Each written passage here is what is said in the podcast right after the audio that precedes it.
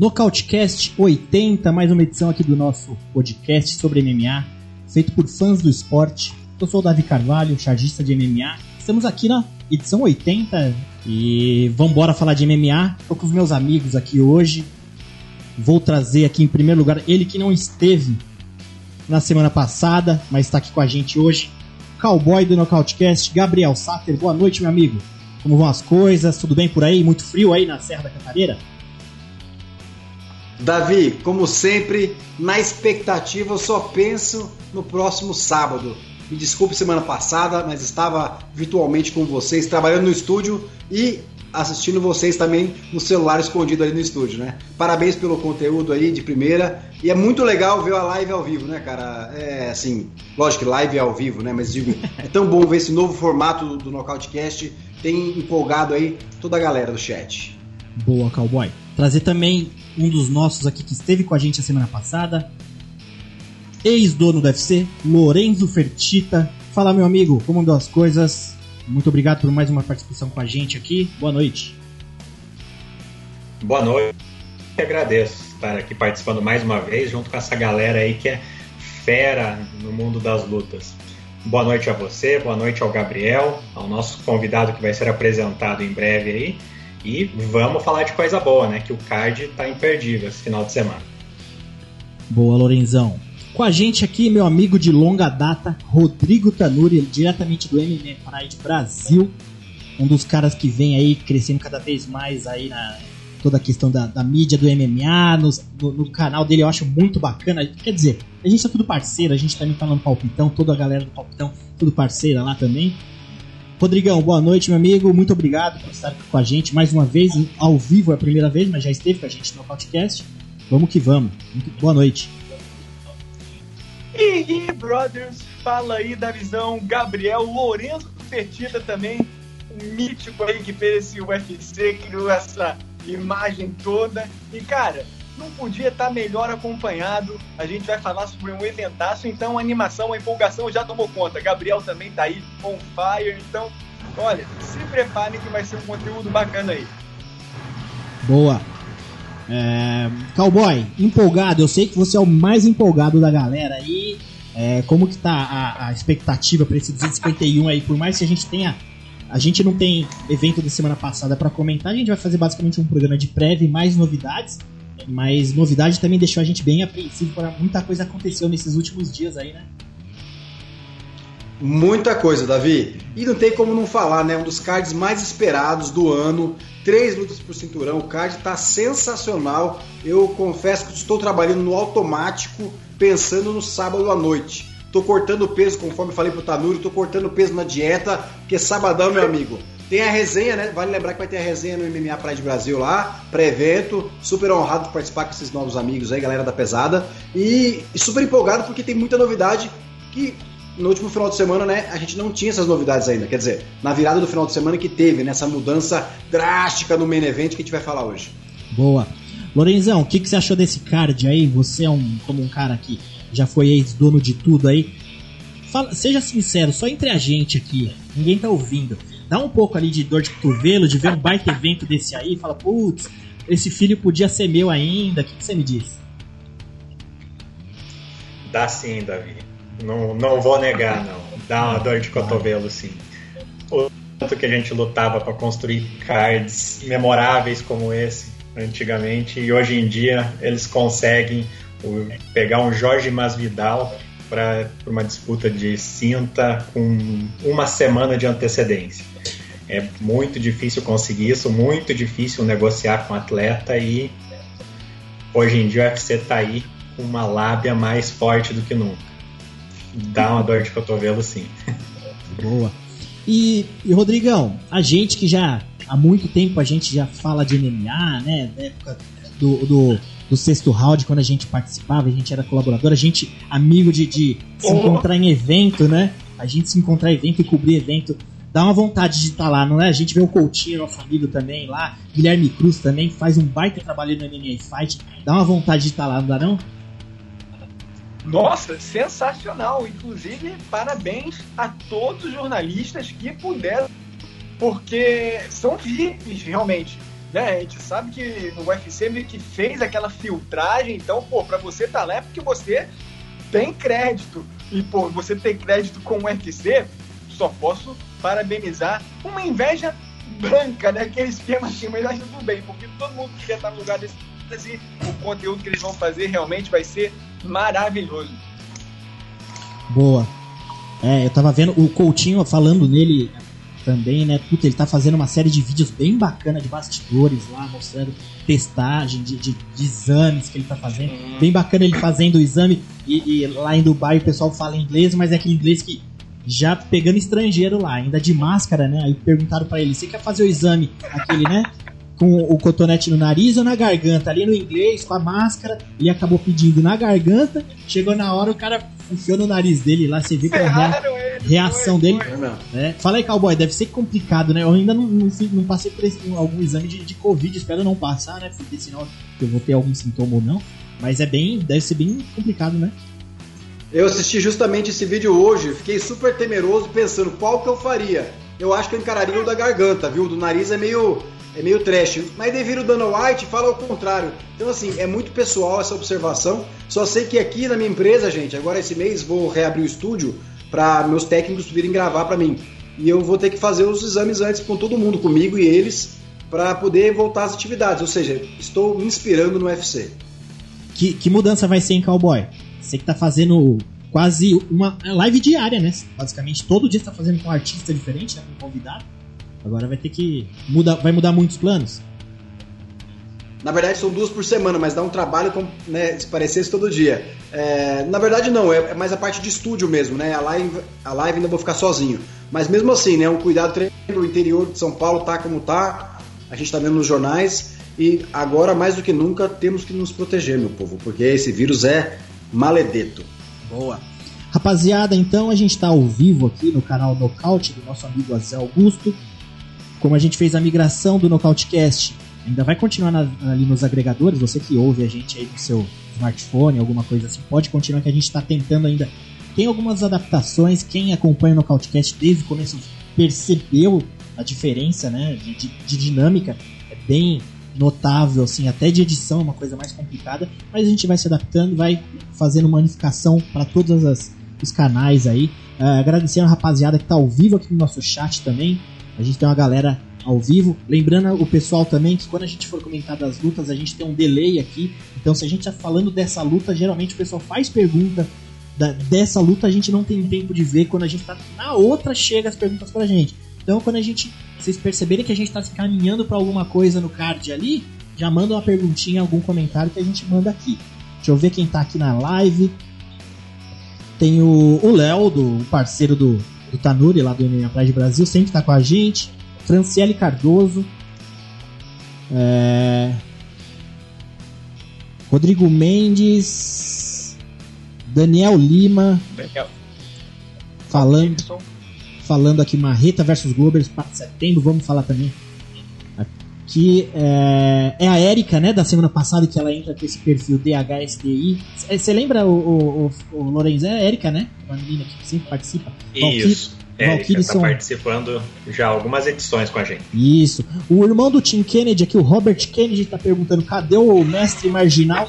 é, o mestre Orsano, pessoal, a gente ele infelizmente não está aqui hoje. A gente não é desse tipo de gente que vai trazer informações pessoais, mas ele tá no aniversário da sogra, né? Então, vamos deixar ele lá curtir o aniversário da sogra.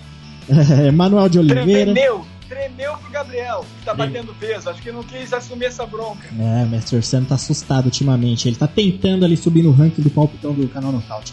Andrei, de no... Andrei Nogueira, Manuel de Oliveira, Denilson, a Encruzilhada Blues, eu acho que eu conheço esse rapaz da Encruzilhada Blues aqui. Provavelmente André G tá com a gente aqui também, é, só que ele deve estar. Tá, ele não está com a gente também aqui no meu podcast, mas sempre com a gente assim que pode. É, Manuel de Oliveira, enfim, é isso, a Érica. Agora não, não esqueço mais, Érica. Agradecer a rapaziada que tá aí toda com a gente.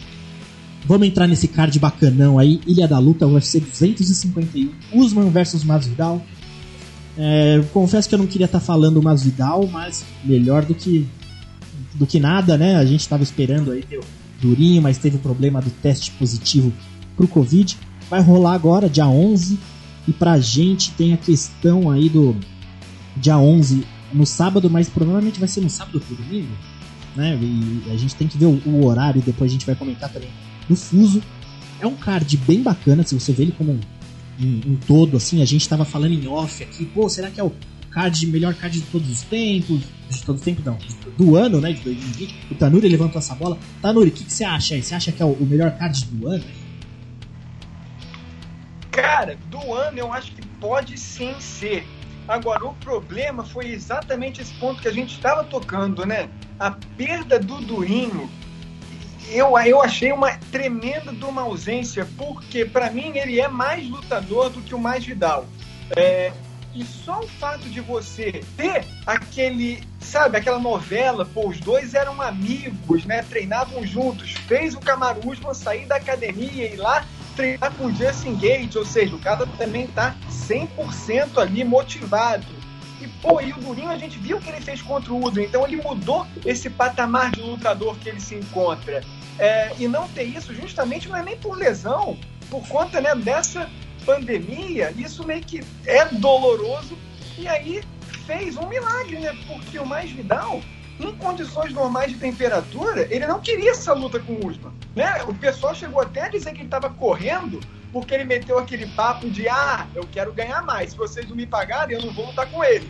E aí aproveitou essa saída do Durinho, né? Conseguiu mais ou menos o valor próximo ao que ele queria, porém vai enfrentar uma enrascada aí que, olha, sem treino, com camp eu acho que já seria difícil. Agora, sem camp completo, hum, exatamente, não? Exatamente, Cara, é, foi, foi, foi doída essa caída do Durinho aí do, do, do card. Puta, o pessoal, o, o Herbert Burns falou também que ele se emocionou pra caramba, ficou triste.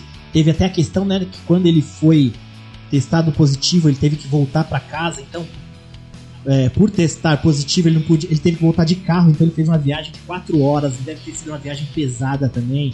Passar uma vida ali, né, tipo, de, de você ficar imaginando como seria e como vai ser agora, porque ele ter, teria uma oportunidade, baita oportunidade nas mãos aí.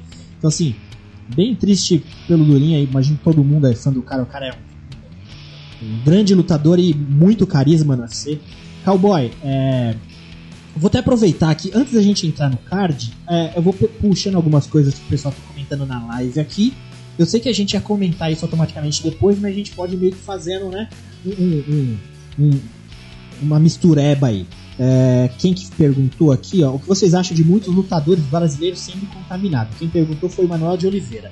Cowboy, é, é, realmente, né, se a gente pegar aqui, eu tenho um levantamento que o, até o Guilherme o Gui Cruz, né, lá do MMA Fight colocou hoje, deixa eu pegar aqui, que ó, que já saíram, né? O Mike Brown foi saiu hoje, técnico que seria corner do, do Masvidal, Greg Jones, Wagner Rocha, Wagner Rocha é um brasileiro que ia ser corner também, né?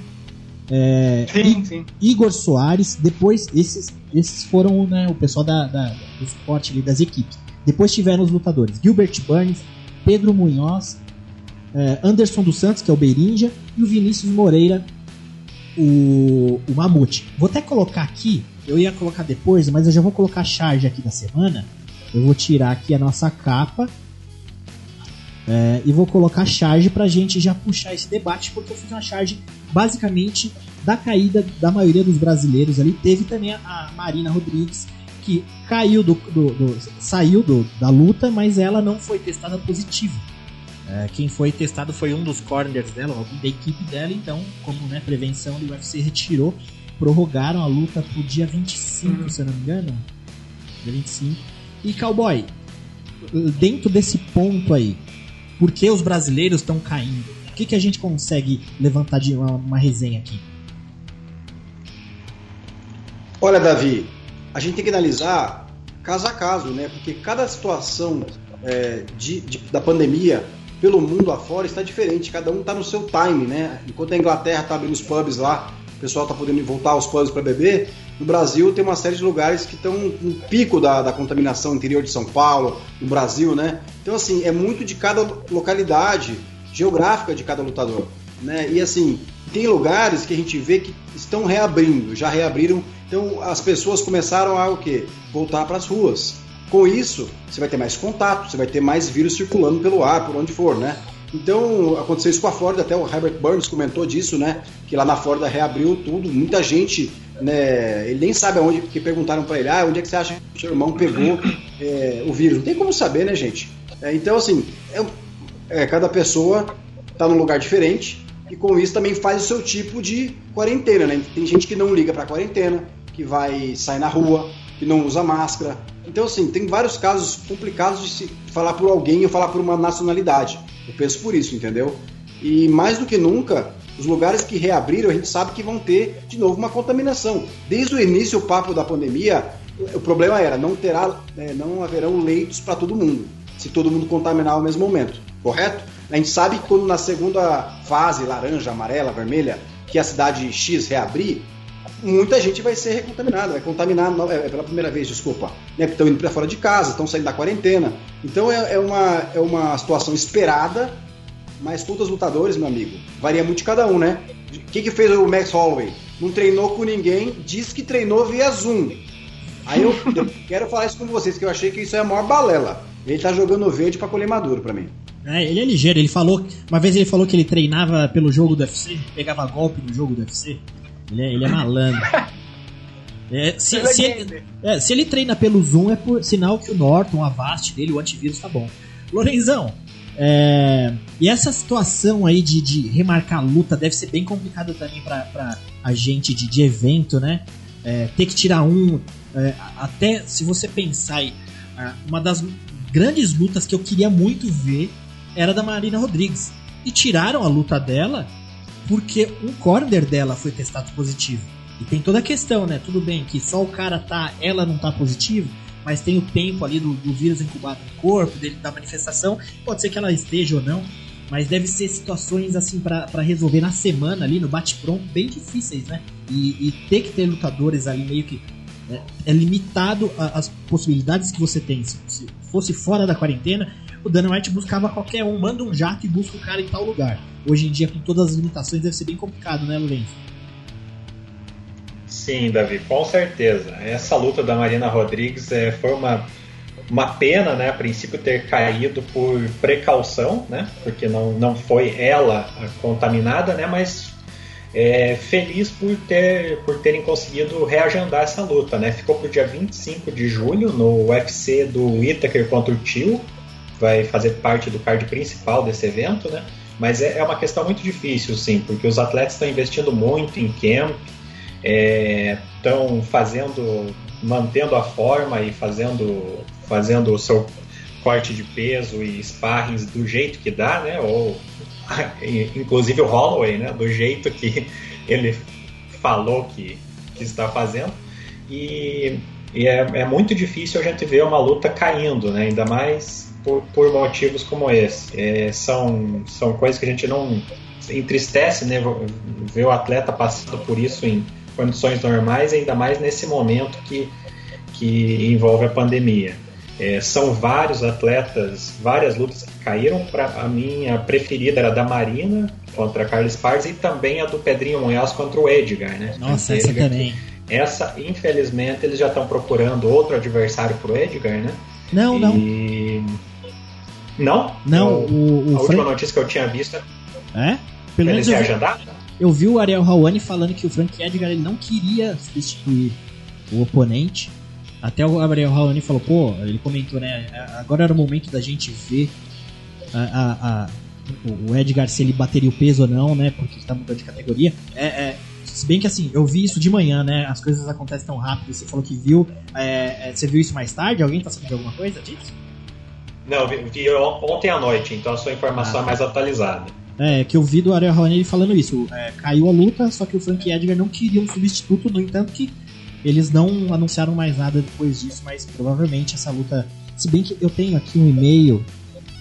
Deixa eu dar uma olhada, já, já confirma agora. Tá aberto aqui o e-mail do UFC que manda de, de, de, de mídia, né? De, de imprensa, deixa eu ver. É, o Itaker Fight Night, Figueiredo Benavides, aqui ó, Qatar e, e versus AIG, né? Seria nesse card, né? Dia 15.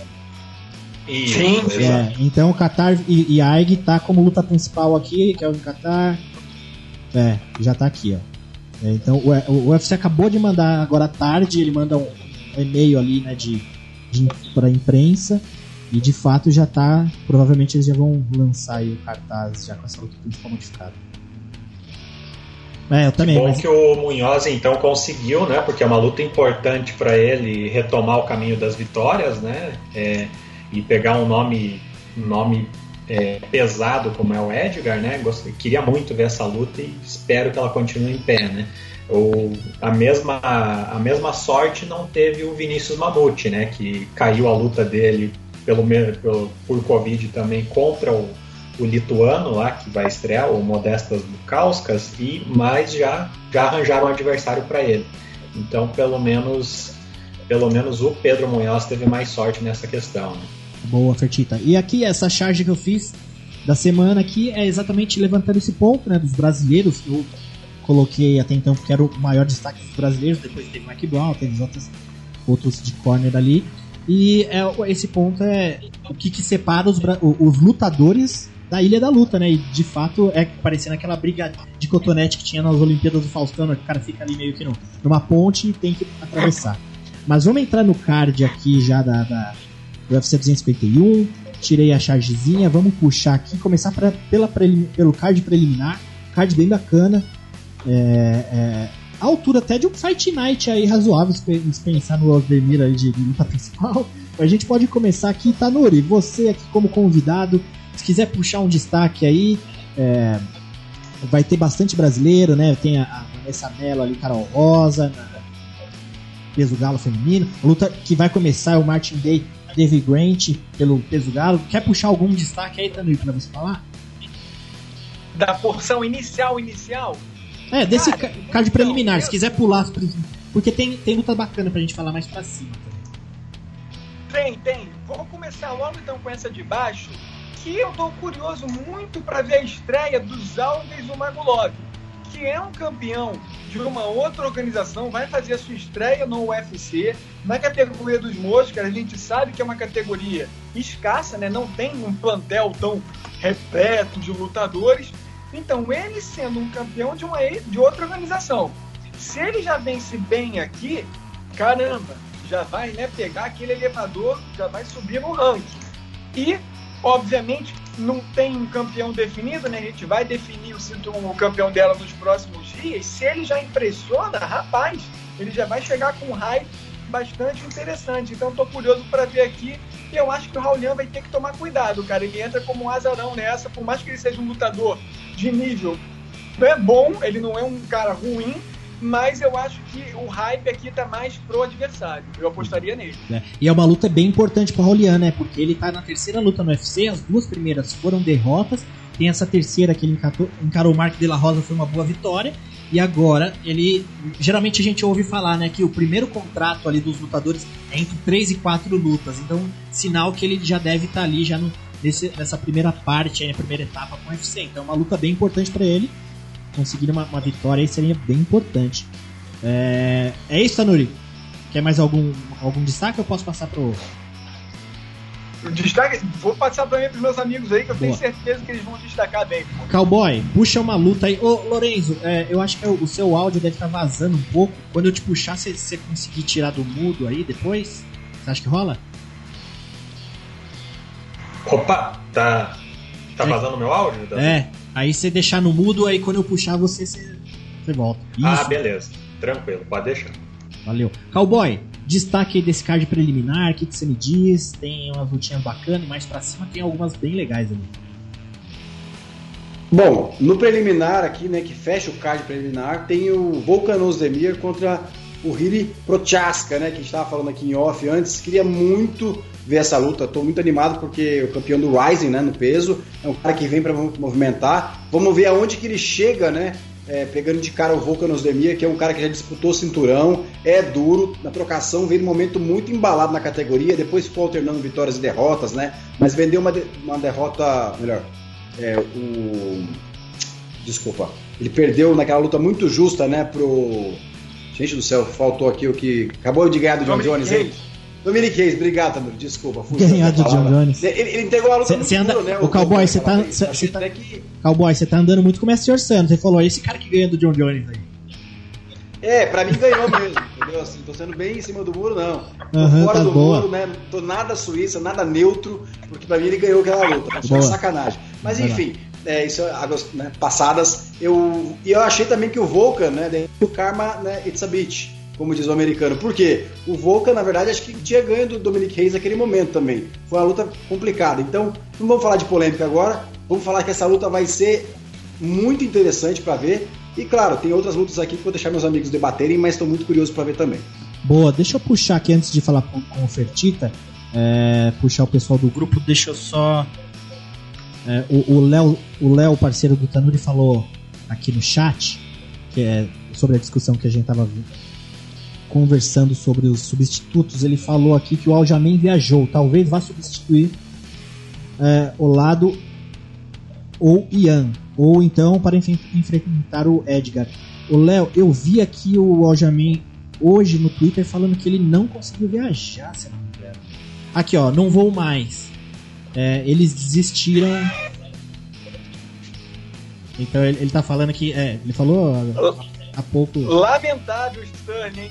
Pô, ontem ele pregou um susto aí na galera, todo mundo achando aí que podia ter acontecido algo pior. Porra, vacilão, vacilão. É, eles estão falando que, que eles é, desistiram, então deve ter sido por parte da, da UFC. Pegar comentário aqui do pessoal. É, Manuel, acho que vai. hum, Lenine Júnior. E aí galera, estava trabalhando, mas cheguei. Um abraço. Boa, Lenine. Chega com a gente aí. Seja bem-vindo. Fertita, é, ele tá, ele tá gostando do, do- Hoje o Fertita com a gente. Lorenzão, traz um destaque seu então aí desse preliminar. Vamos, vamos que vamos. O que, que você me diz aí? O que, que tem de bom que você tem visto aí? Tem uma rapaziada que é da sua época, contemporânea a você. Tem um pessoal que você não conhece ainda. O que, que você me diz? Davi, eu vou destacar aqui.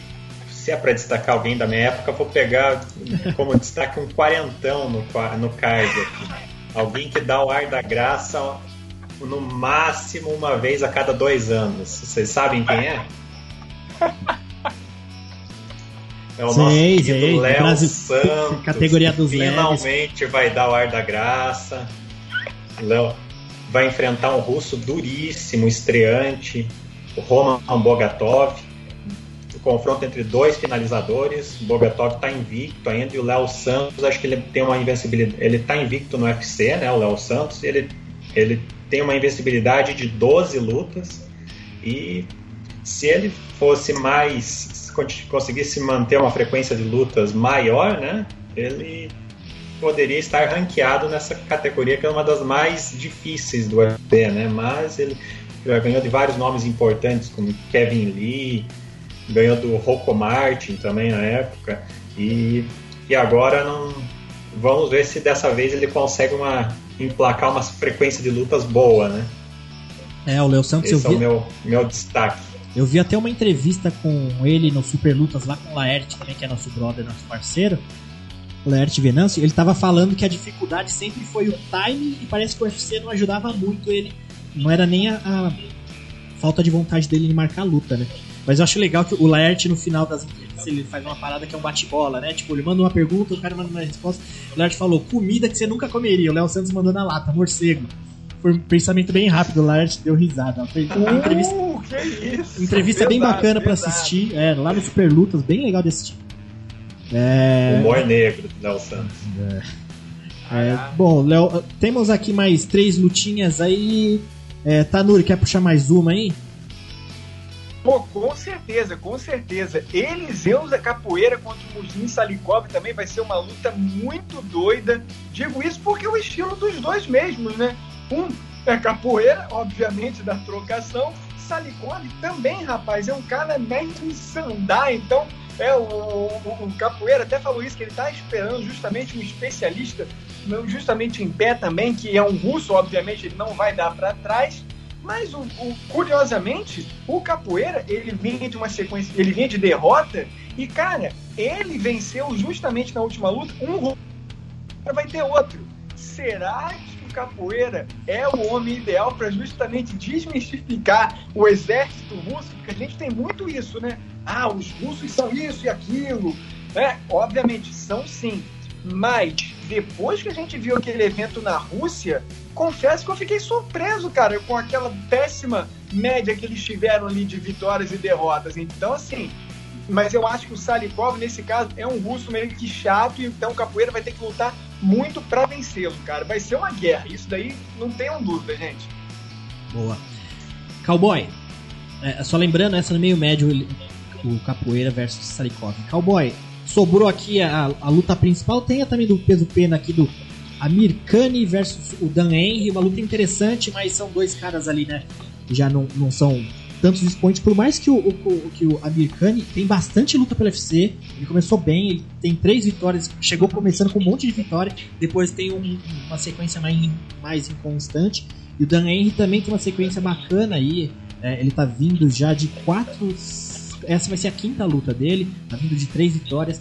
É, uma contra o Laureano Stavropoli, uma luta bacana também, que foi, foi a decisão no, uh, em 2019. Mas, Cowboy, vamos nessa luta principal aí do, do preliminar. Volkan Ozdemir que vai encarar aí o que a gente estava falando em off aqui, como que fala o Giri Prochaska de... como que é, Cowboy? Giri Prochaska. Ó. Oh. Peguei aula com o Tanuri, meu amigo. Agora aqui, ó, é meu, né, o Tanuri é professor aí. Depois da live que a gente fez no MMA Praia de Brasil, meu amigo, ó. O cara já é meu brother, já curte Peak Blinders, Tanuri sabe das coisas, bicho. Né, tô na dele, viu? E o seguinte, é, Davi, eu prevejo a pancadaria em pé violentíssima. Eu quero ver quem vai ser o primeiro a levar pro chão essa luta ou ficar amarrando. Né? Eu quero ver mesmo, porque quem ganhar essa luta vai abrir um bom caminho aí na categoria, né? E tá totalmente parada, até depois eu fico pensando, John Jones, aquele argumento dele, né? Vocês de repente falaram isso semana passada, né? Mas John Jones fica com esse argumento de querer ganhar mais dinheiro, lógico, tá certíssimo pelo lado dele, eu entendo isso aí, mas momento muito complicado de pandemia, não dá pra pedir um aumento agora não, John Jones, entendeu? E outra coisa, ah, vou fazer isso pelos lutadores, né, por outros lutadores, mas se o UFC pagasse o valor que ele pediu, como é que ia ficar a galera tá ganhando 10 mil dólares para começar a carreira no UFC? Ele não ia falar nada, ia ficar quietinho, ia ganhar dele, ia lutar. Eu falo isso que eu sou fã do John Jones também como lutador. Eu acho péssima essa decisão dele pra categoria de ficar parado mesmo, né? Porque ele não, como diz lá na roça, né? Ele não faz o dever de casa ali e não sai da moita, né? Falando de uma forma mais bonitinha. Então, assim, é, quero ver o que vai ser dessa categoria. Até o pessoal do chat já comentou que agora tem uma luta que o pessoal comentou comigo também anteriormente. É, Marreta contra Glover em setembro. Uh, a gente falando então, mais assim, pro finalzinho dela. Vamos, vamos falar. Fazer uma exatamente, a categoria. Vale a pena. Beleza. É isso, é isso, cowboy? É isso, né? Eu estou na expectativa aquela guerra de foice. Quero ver qual vai ser a estratégia. Quero ver quem vai ser o primeiro a levar pro chão essa luta. Tô curioso pra ver. Boa, e rapaziada. o Osdemir é um tanto quanto subestimado pela galera, né, gente? E sei lá, acho que o pessoal não dá muito valor para ele não, mas eu acho que a gente sabe que quando você estreia no UFC tem sempre aquele frio na barriga, né? Você não é aquele mesmo lutador. Então não sei se o talentoso aí, essa promessa aí talentosa, vai ter nem que, sabe, peito para barrar um cara que já lutou pelo cinturão, não. Vamos ver. Mas é um lutaço, concordo com o Gabriel, cara. Vai ser trocação também insana. Boa. Vamos pro card principal, rapaziada. Só luta boa aqui. Não tem uma que a gente fale aqui que é mais ou menos. Começar pela primeira do principal, pela categoria mosca feminina. Amanda Ribas, número 14 da, da categoria, vai encarar Paige Vanzan, que ela não é ranqueada, mas é um grande nome aí entre as meninas. Luta bem bacana. Mosca, né? Paige Vanzan, acho que é a primeira vez que ela luta, luta de mosca, não é? Se não me engano, é. Eu vou dar uma olhada. Não, não. Ela enfrentou aquela Jessica Rose Clark aqui, tá falando, tá falando. Ah, boa. Então, assim, se a gente. Acho que é o também. Né? Saquei.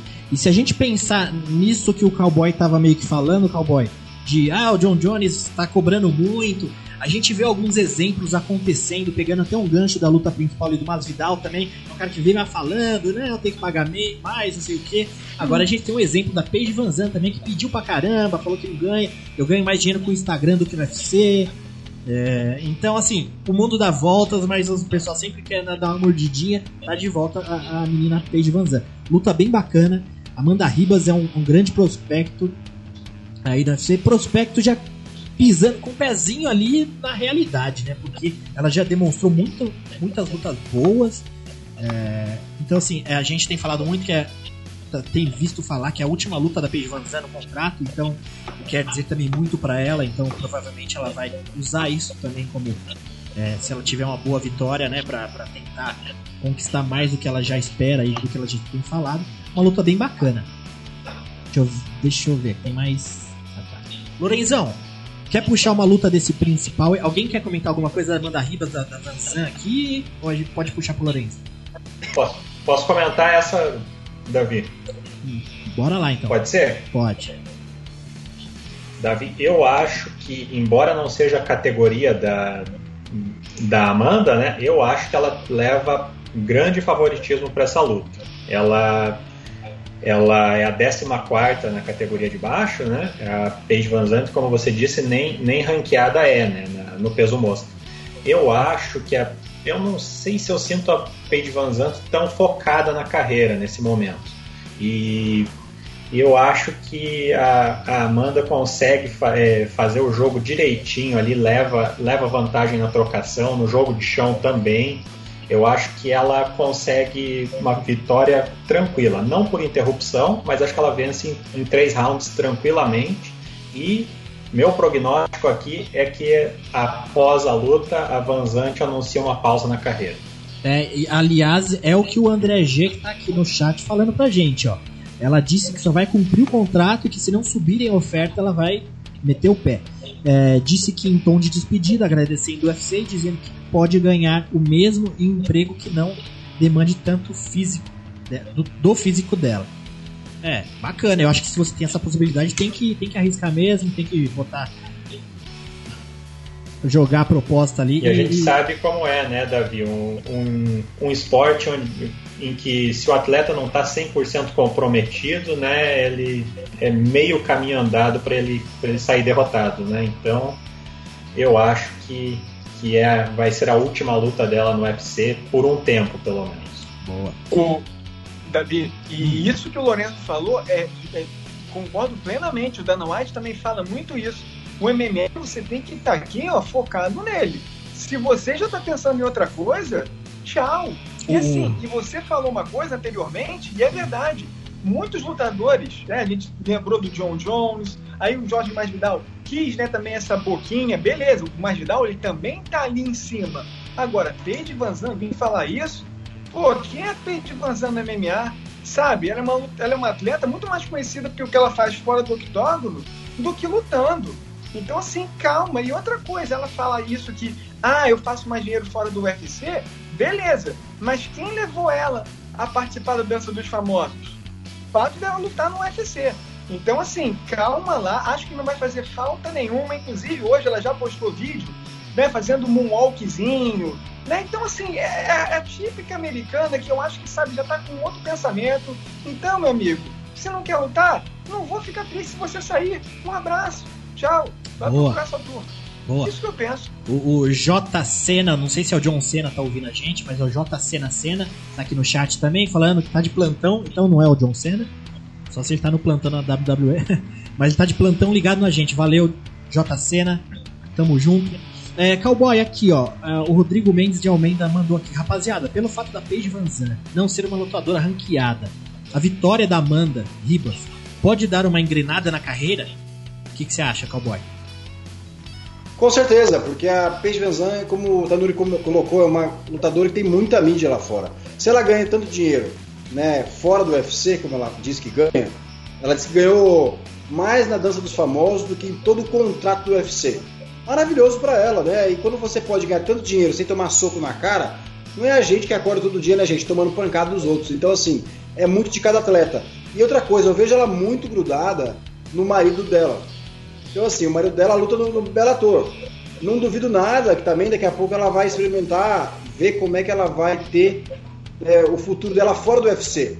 Né? Porque a gente viu vários atletas aí do UFC ganharem muito melhor no Bellator. Claro que o Bellator não está fazendo evento esse ano, tem uma série de questões, mas ela, como o marido dela já está lá, tem um caminho já com o Scott Coker para um relacionamento futuro, se ela tiver interesse de lutar, né, gente? A questão maior é essa. Ela quer lutar? E pra Amanda, meu, eu, Amanda é como você colocou, eu já vejo ela como uma, uma realidade. Lógico que é uma menina nova, tem muito ainda a crescer, mas ela vem evoluindo, ela é dedicada, ela tem carisma, sabe? Além do octógono, ela sabe é, comunicar muito bem, então ela tem potencial, o UFC investe nela, porque sabe o potencial que ela tem também para vender no futuro ainda mais. E só um adendo, é, quando o Tito Ortiz estava naquele embrólio com Dana White para sair do UFC, sai não sai, usou aquela camisetinha, né? Dana is my bitch. O UFC fez questão de colocar Lioto Machida para mandar um goodbye pro, pro Tito. Então, Exato. dessa vez também, né, Tanuri e Fertita, me ajudam aqui, é, Davi. O UFC jogou uma atleta que vem numa crescente muito grande, né? De outra categoria de baixo, conseguiram fazer no peso, né, música que nem é da Amanda Ribas esse peso, mas por quê? Porque traz um lado é, vantajoso para brasileiro também, entendeu? Se a Vanzan acabar ganhando essa luta, demérito nenhum também para brasileira que subiu de peso para encarar um nome midiático do UFC. Né? Mas eu acho que o UFC está colocando as fichinhas né, da despedida da Vanzan, uma atleta bem gabaritada para mandar, ó, vai com o nocaute embora. Boa, cowboy. Puta, esse card principal tá. Gabriel tem razão. Pode falar. Gabriel tem toda a razão. Bem, bem lembrado isso pelo Gabriel. Tem, tem toda a razão. Não parece ser só coincidência, né? Comparando com essa, com, com essa luta que envolveu o Tito Ortiz. E o, como o Tanuri disse, a, a Paige Van Zandt já teve poder de barganha. O Dana White colocou ela e a Ana Mayunas para prota protagonizarem a primeira luta feminina da história do UFC de cinco rounds, no main event, né? Luta que não valia cinturão. E Dana White é, é, vendeu bem aquela luta, né? E no Fight Night 80, se não me engano. E naquela época investiu muito nela. E, mas hoje em dia, como o Tanuri falou, ela não tá com esse poder de barganha, não, né? E sem falar que não é a melhor hora para pedir um aumento. Boa. Ô Lorenzão, só uma coisa aqui, um parênteses, né? Só pra gente aproveitar da sua. da, da oportunidade de ter você por, por aqui com a gente. Essa parada que o, o cowboy levantou do Tito Ortiz e o Dana, era raiva mesmo? O Dana ali na intimidade falava para você, puta, eu quero arrebentar, queria arrebentar esse cara? Era uma coisa pessoal mesmo entre os dois? Tito Ortiz queria provocar o Dana porque viu que o Dana estava muito pilhado com ele. Então a raiva era do Dana e, a, e o Tito Ortiz estava mais na base do trash talking mesmo, porque ele viu que ele estava conseguindo deixar o Dana enfurecido, né? Então é. Boa. Foi isso que foi isso que ocasionou aquela, aquela camiseta com homenagem. Boa. Bom, pessoal, vamos subir aqui. Esse card tá bacanudo. É, luta seguinte vai ser na categoria palha feminina. Jéssica Andrade, brasileira, número 1 um da categoria palha, vai encarar a Rose Namajunas, as duas, né? Ambas ex-campeãs da categoria Namajunas número 2. Baita luta também, puta, esse card principal tá bacanão. É uma luta que é, que é uma revanche entre as duas, já rolou, onde a Jéssica venceu a, a Namajunas com aquele, né? Aquele bate-staca para justificar o apelido da brasileira, foi onde ela conquistou ali o cinturão, na Majunas voltando aí.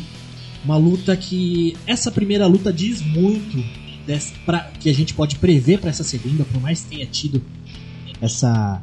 essa ela finalizou dessa forma a luta, né? A, a Jéssica nocauteando a Majunas. Tanuri, o que, que, você me diz? Tem, tem muita coisa pra gente trazer daquela primeira luta que a gente pode considerar agora, né?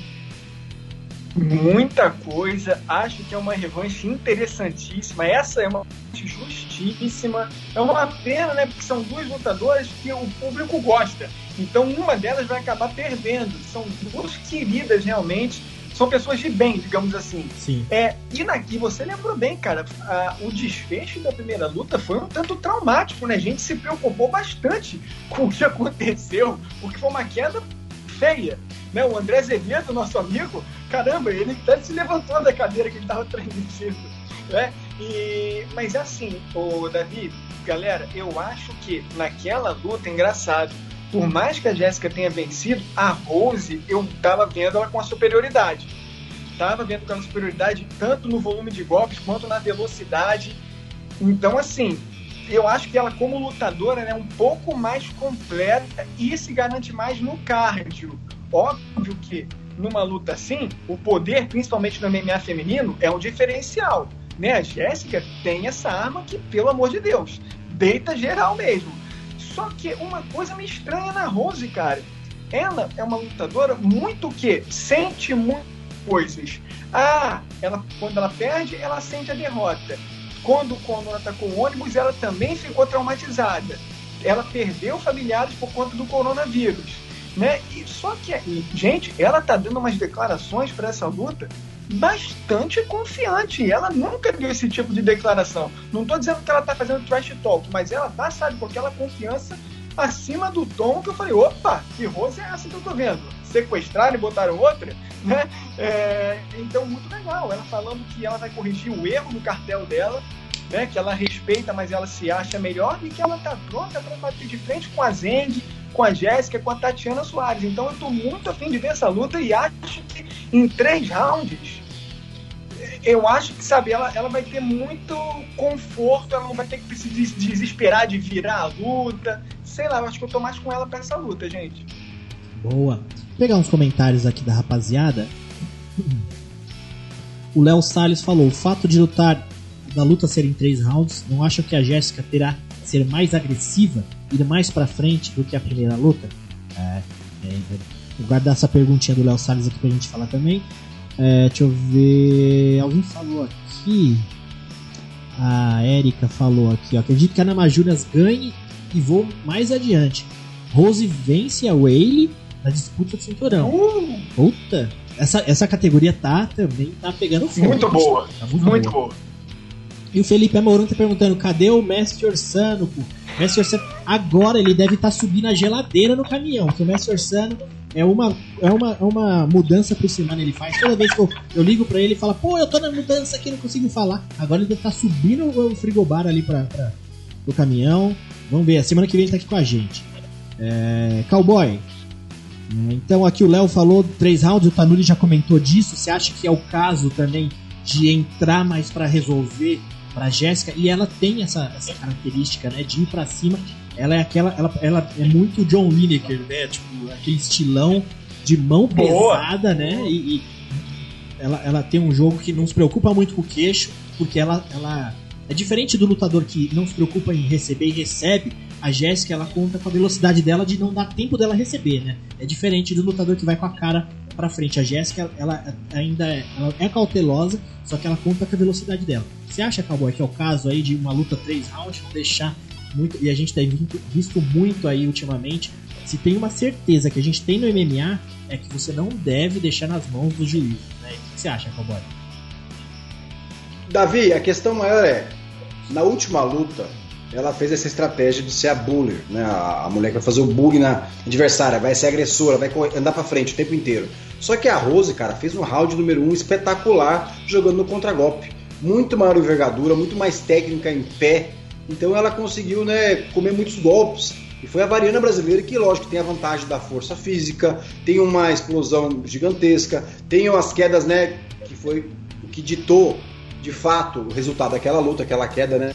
É, que dá até pra Jéssica Batistaca hoje em dia fazer um filme em homenagem a ela com, com aquela, né, o final daquela luta. É um, digna de filme, né? Com o Rod chorando, todo mundo assim, emocionado com a história de vida dela. Foi mesmo, né? Isso foi ótimo. Mas foi, assim, foi emocionante. Eu acompanho assim, a história da Jéssica também, fiquei emocionado por ela, porque ela tava levando a pior.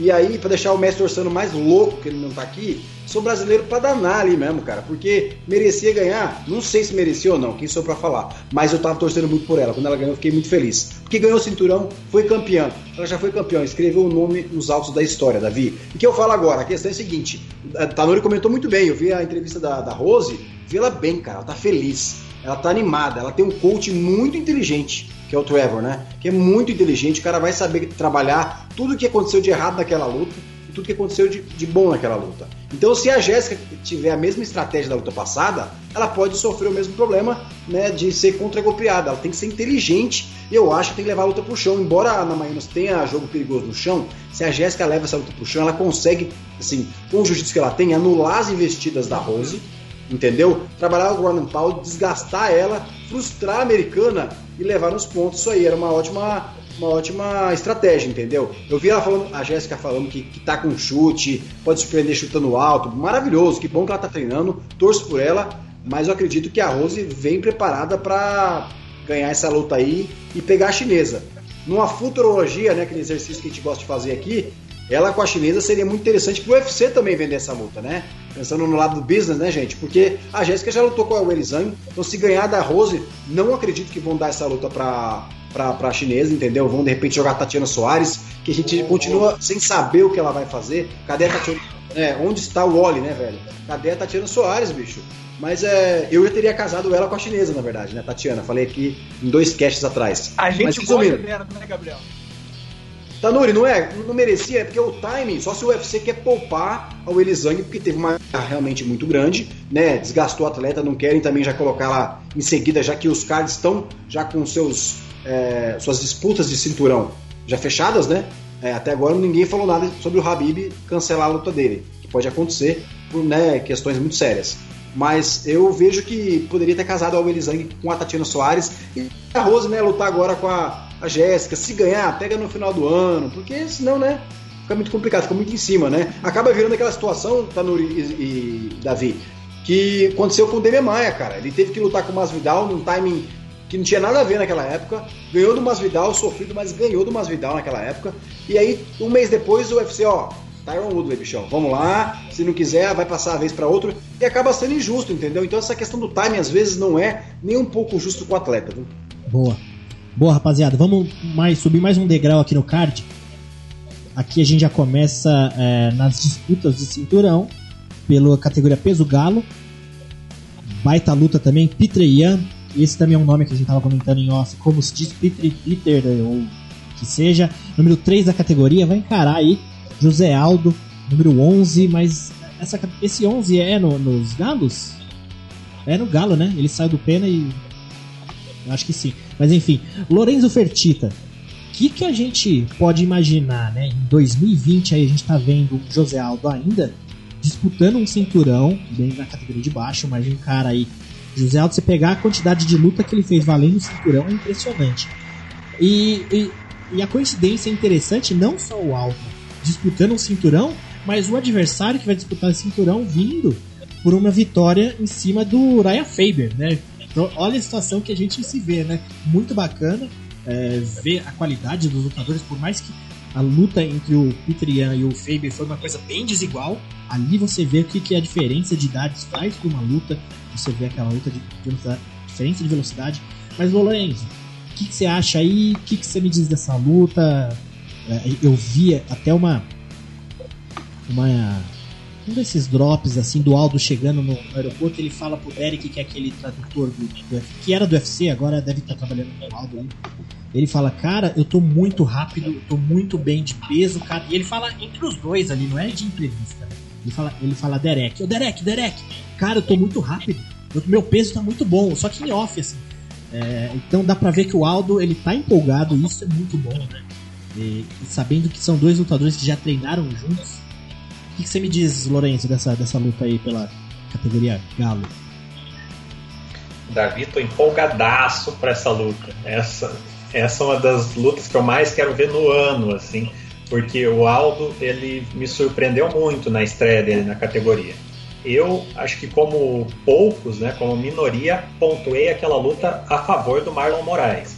Mas o Aldo fez uma, eles fizeram uma luta muito parelha. O Aldo surpreendeu no cardio, me surpreendeu na, na resistência, levou um chute logo no início, levou um chute muito muito bem conectado lá pelo, pelo Marlon, mas ele ele conseguiu se manter com as principais características, com as principais valências dele nessa descida de peso, que era o que mais me preocupava. Então, é, continua continua sendo aquele ele, striker de ótimo nível e vai pegar pela frente a, o russo que não é diferente, né? É um striker de altíssimo nível. Eu acho que ele nem, talvez ele nem esteja na, no, na, no apogeu dele. Eu acho que o Peter está em ascensão ainda e o Aldo não está longe de estar tá em decadência, é claro, não está na descendência da carreira, mas ele não, não evolui mais, né? Algumas lutas. E eu acho que isso vai fazer diferença para essa luta. Eu acho que a, a vitalidade do Peter Ian vai falar, vai falar mais alto do que a experiência do Aldo. O Aldo tem aquela mística né, do por que, o Aldo não chuta mais, por que, o Aldo não leva para o chão contra strikers. É, eu acho que isso não vai acontecer, não vai ser nessa luta que isso vai acontecer, né? E é, eu acho que o Peter consegue uma vitória por decisão. Infelizmente, né, para o esquadrão brasileiro, mas eu acho que vai ser uma luta muito boa. E, mas eu acho que o cinturão vai para a Rússia. A Rússia vai ter dois campeões do UFC nesse. Vai ter o seu segundo campeão do UFC nesse final de semana. Boa.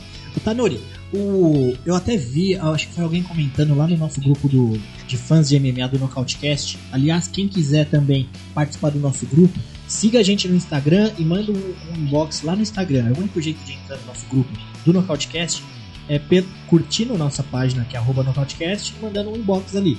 Eu vi alguém falando até essa questão do Aldo chutar, né? E é, um rapaz falou assim: é, se o Aldo seguir a estratégia ele tem muito eh, grandes chances de vencer essa luta. Tanuri, vê se você concorda comigo. Para mim, é, uma, uma, o Dedé Perdeneiras para mim é um excelente head coach, né? Um dos maiores aí. Eu só não tenho certeza. Eu acho que ele não vai estar no corner do Aldo, né? Que ele tava com Covid, se não me engano. A, a gente já. Tava, tava, é. Então, assim, é, mas pensando é, é, essa mistura Aldo e Nova União, né? O Aldo, para mim, parece um robô. Eu sempre assistia o Aldo, eu gostava de ver ele. O Corner fala, acena pra galera, ele vai parar a luta e vai acenar. De tão robô que ele é. Ele faz tudo que o Corner faz, fala, sabe? No entanto, que tem até esse último vídeo do Vitor Miranda lá pelo UFC, que ele mostra o Dedé. É, cadê o aluguel? Eles arrumaram um código para chute. Né? Cadê o aluguel? Quando ele fala aluguel, uau, chute na perna. É, e considerando, o Pitrian já foi um cara que treinou na Nova União, e eu vejo a Nova União tem uma estratégia muito inteligente. E essa estratégia inteligente, misturando com a capacidade do Aldo de absorver é, é, é, é as instruções ali do corner e a capacidade dos caras também de ter um Pitrian é, para ser estudado, você acha que as chances aumentam razoavelmente aí pro, pro Aldo ter uma, uma receitinha ali debaixo da, da manga? Cara, então, pelo que a gente meio que viu, né, o Dudu Dantas até inclusive falou desse treino que eles tiveram juntos no passado, deu a entender que o Aldo até levou melhor nessa luta, nessa mini luta, né, a luta que não valeu. E olha que treino não se comenta, né, Fabrício Verdun já dizia isso, mas depois comentou. Mas assim, cara, é, eu acho que o Aldo, como o Lorenzo falou, ele não tá no melhor da sua forma física e técnica, mas ele também não está morto. Né? A luta contra o Marlon Moraes mostrou isso. Também deu vitória para o Marlon Moraes, mas foi uma luta que surpreendeu, tanto o Aldo no corte de peso quanto atuando. Até porque o Davi, o Gabriel e o Lourenço, cara, o primeiro golpe que o Marlon lançou já meio que balançou o Aldo. E depois ele até se recuperou bem, né? Então, assim, ele é um cara que vai estar tá maior do que o seu adversário, ele lutava na categoria de cima. Mas é engraçado, uma coisa que, por mais que ele seja até mais completo do que o Peter dá para se dizer isso, eu acho que tem uma coisa que a galera não tá levando tão em consideração e vem sendo importante no MMA atual. O esporte tem ciclos. O esporte tem ciclos e, por mais que o Aldo não seja tão com idade avançada, ele tem seus 32, né, 33, ele já está muito tempo na estrada lutando e recebendo muitos golpes. E o Peter é um cara que tem um boxe muito. É um cara inabalável lutando. Vocês falaram que ele não tem. É, o Davi falou né, que ele venceu o Faber, beleza? Só que no cartel dele, eu acho que todas as vitórias dele, ele venceu, sabe, não dando margem para o adversário.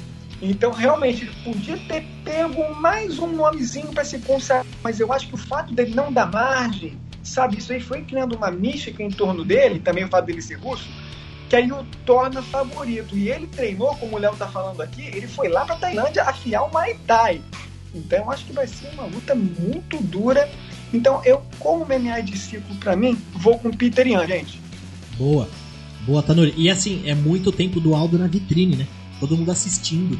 Sim. Conhecendo, né? Conhecendo os movimentos. Esse é o problema de um campeão ser dominante por muito tempo. Que ele fica na vitrine do shopping, né? Todo mundo passando assistindo e vendo o que ele faz, né? O Felipe Amorim, não, foi o Felipe Amorim, não. Nelson Gomes aqui falou: Aldo é sexto nos galos e décimo primeiro nos penas, né? Que a gente comentou da, da, do ranking. A Erika falou: ainda acho um absurdo o Aldo disputar o cinturão, mas enfim, o UFC deixou de ser por mérito há muito tempo. Cowboy, entra, a gente entra nesse mérito aí. É, tem essa questão do Aldo, né? Vindo ali de, de derrota, derrota na categoria de cima.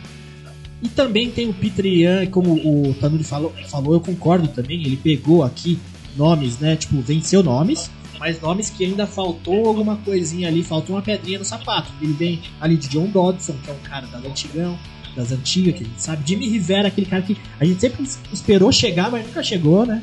E o, Decepcionou. E o, e o, próprio Uriah Faber. Cowboy, o que, que, você me diz essa questão aí de momento que o, o Tanuri já falou também, de questão de momento de, de de como se diz, de, de, de, drive, né, Tanuri? De momento de drive de lutador, né? Agora, mais esse momento cowboy de, de como lutador, o, o vindo dessa sequência e o Aldo nessa que todo mundo fala aí que ele nem deveria estar disputando esse título de novo.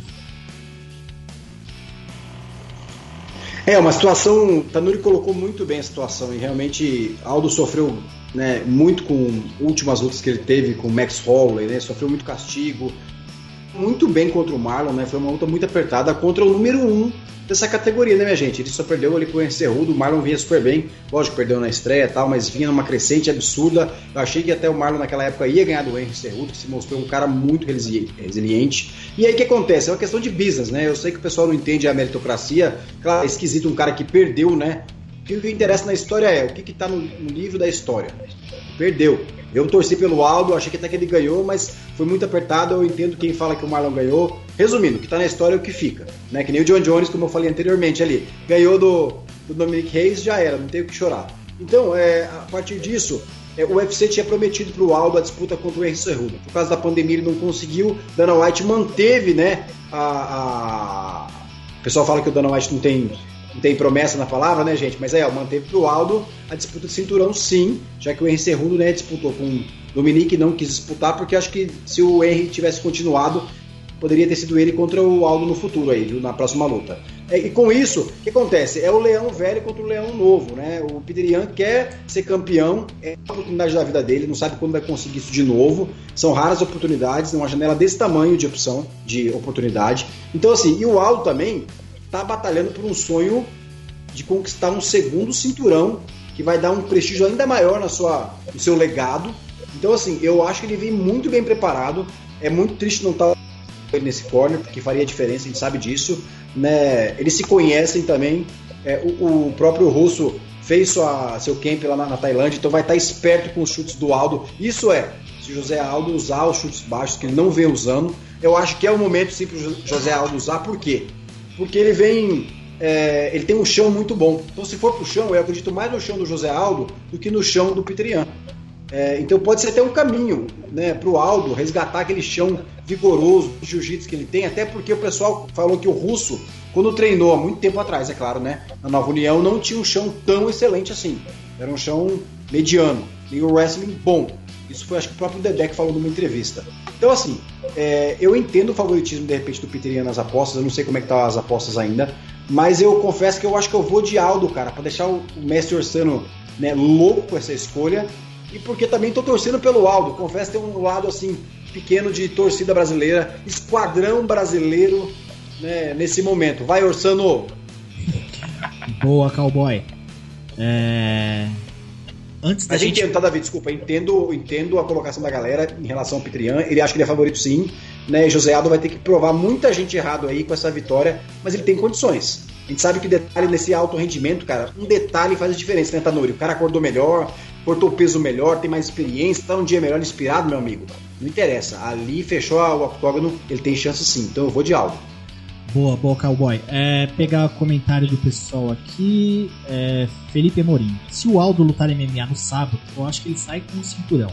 Aldo pode, ser, pode não ser o mesmo, mas ainda é muito alto, alto nível.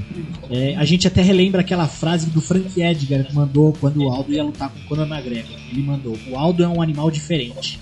Então a gente também tem que considerar nos dias de hoje torcer pro, pro Aldo, mas também antes de, de qualquer coisa de pachetismo aqui que o Messi Orsano provavelmente tá, tá com a bandeira do Brasil lá, mas a gente quer uma boa luta, né, pessoal? Independente do Adrian e o Aldo, a gente vai torcer pro Aldo, mas a gente quer uma boa luta. Se tiver uma vitória do Petrian, a gente sabe que os dois não vai nos decepcionar.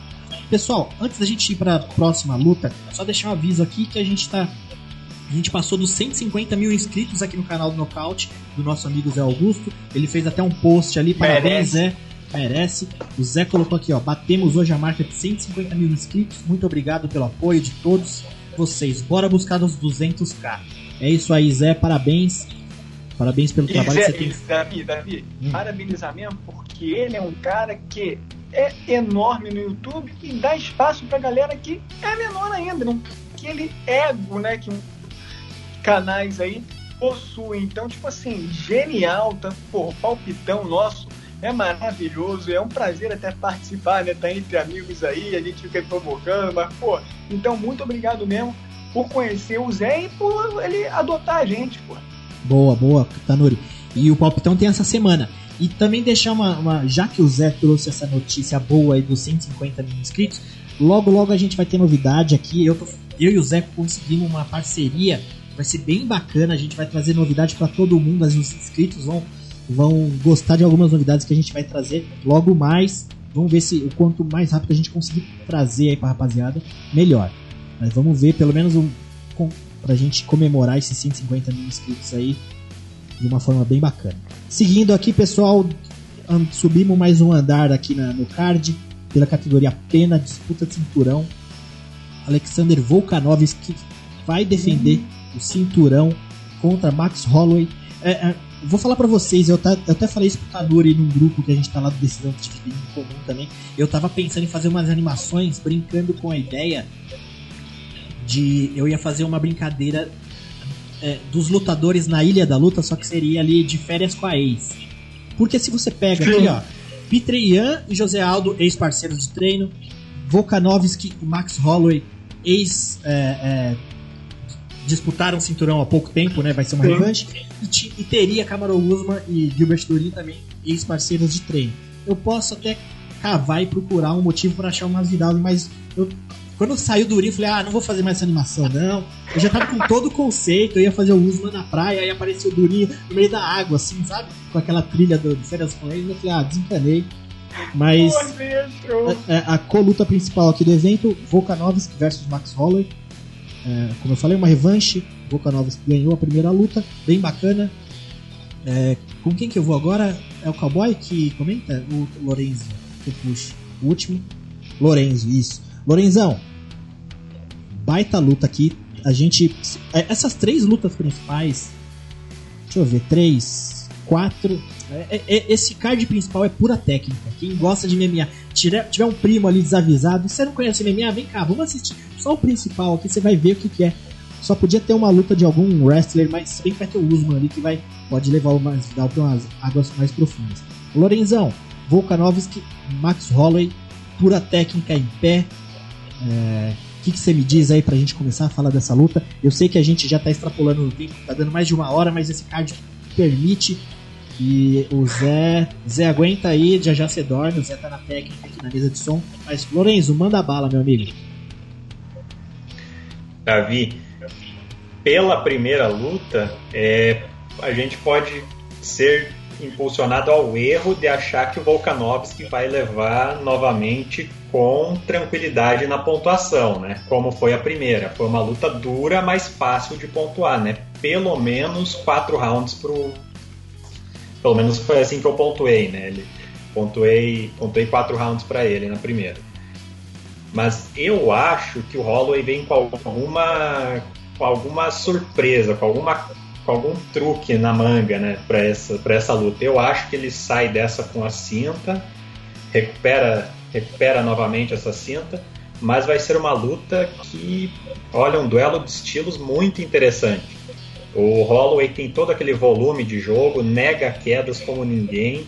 O Volkanovski não vai, eu acho que não vai conseguir derrubar ele. É um bom, é um bom grappler, é, castiga muito no ground and pound, mas eu acho que essa luta vai se desenrolar cinco rounds em pé e dessa vez com, com vitória do Holloway. Boa, boa. Cowboy, é, até o Valkyrie Ramarri falou, falou aqui no, no, no, chat: zumbi coreano vai ganhar esse cinturão. Acho ele bom demais. Você é louco, o zumbi coreano também é, é unanimidade aqui. Carisma demais e a gente aguarda ainda ver ele nesse top aí. Pelo menos disputando, né?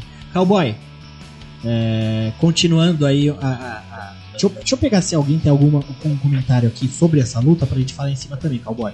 É, o Lenine Jr. falou que, sinceramente, eu não sei, o Max evoluiu demais. Ele pode sim levar essa. É, o Max Holloway, ele é uma esponjinha mesmo, né? Cada luta, se a gente pegar desde aquela luta com o McGregor, que era um moleque meio que você não dava nada, e o que, que ele se tornou é impressionante. O Lenine até concordou com o Fertita aqui. É... é isso aí, cowboy. Suas, suas palavras desse, desse combate aí mítico que a gente vai ter. É, mas um combate que assim, tudo depende de como é que o Max absorveu essa derrota, né? Porque tudo depende de como é que ele conseguiu treinar. Ele evoluiu nesse tempo de pandemia. Ele conseguiu realmente, sabe, fazer alguma coisa e, e repensar a estratégia que ele teve na primeira luta. Porque acontece o seguinte: o cara é campeão, dando certo, ele vem ganhando há muito tempo. Ele tinha perdido só pro Dustin Poirier, mas no peso acima, ou seja, voltou pro peso dele, né? Conseguiu é, vitórias ali, então tá tudo certo. Ele vem na, na, como campeão, passou pelo alto duas vezes com isso o quê? O time que está ganhando, você não mexe. Até pegar uma pedreira chamada Alexander Volkanovski, que, que uh, trinchou o enigma Max Holloway e expôs ele para o mundo. Claro que é, não foi uma luta tão gritante, né, que o Max perdeu, mas perdeu, claramente, como o Fertita mesmo falou. Mas no último round, o, o Holloway viu que ali é o caminho para ele começar uma próxima luta.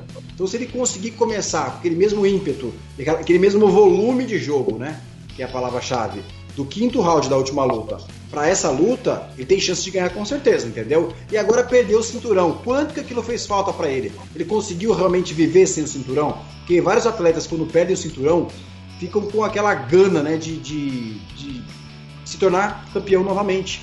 Então, assim, aquela, aquela gana 100% estará com ele? Ou ele tá tranquilo? Não, foi bom se acontecer de ganhar. Porque isso é motivação, é tudo na vida, né, gente? Sem vontade a gente não vai a lugar nenhum.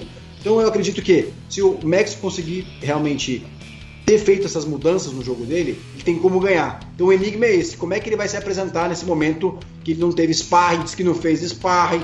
Muita gente achando que é Miguel dele, né? O famoso malandrinho. Fala uma coisa, mas tem um monte de, de magias guardadas aí pro Volkanovski. E o, né, o Volkanovski é aquela pedreira, meu amigo, né?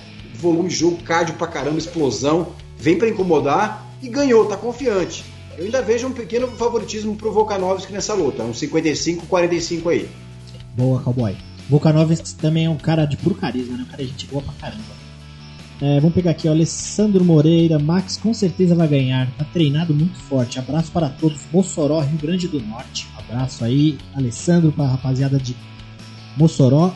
É, Alberto Lima, show top. Boa, Alberto. Rodrigo Mendes de Almeida. Tanuri, você vocês acham que a revanche de imediato vai ser é, é justa?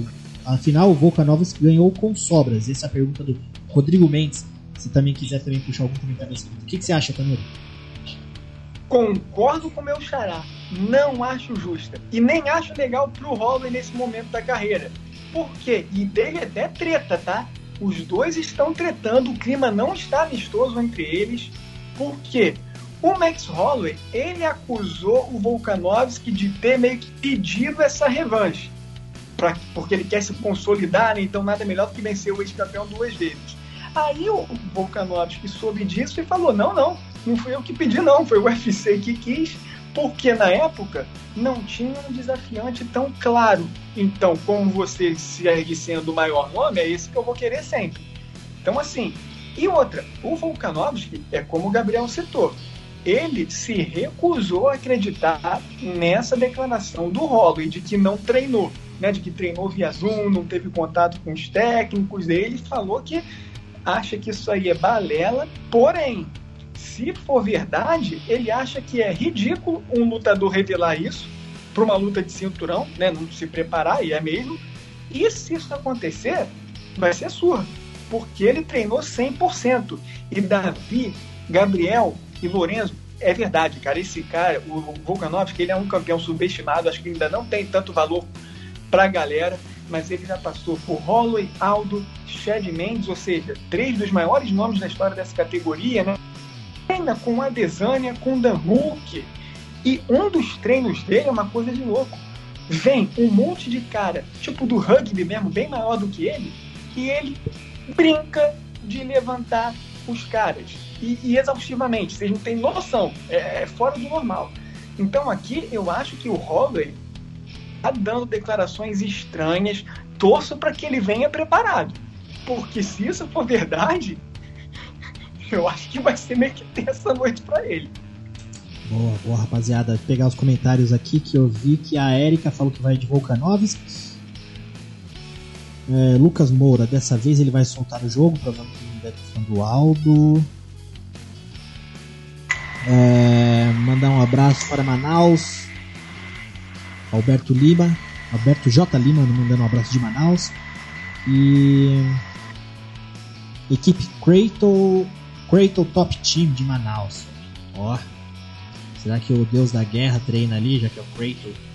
É, pô, também pensei nisso, verdade. É. Show de criatividades ele mandou aqui pra rapaziada. E o Tempo e Espaço mandou, eu acho que o esqueleto vence agora. Boa! No tempo e espaço. Davi? Oi. Vamos nessa que o tempo e espaço falou aí. Queria ver com, saber de vocês. E aí, se o esqueleto vencer essa luta, teremos trilogia já? É.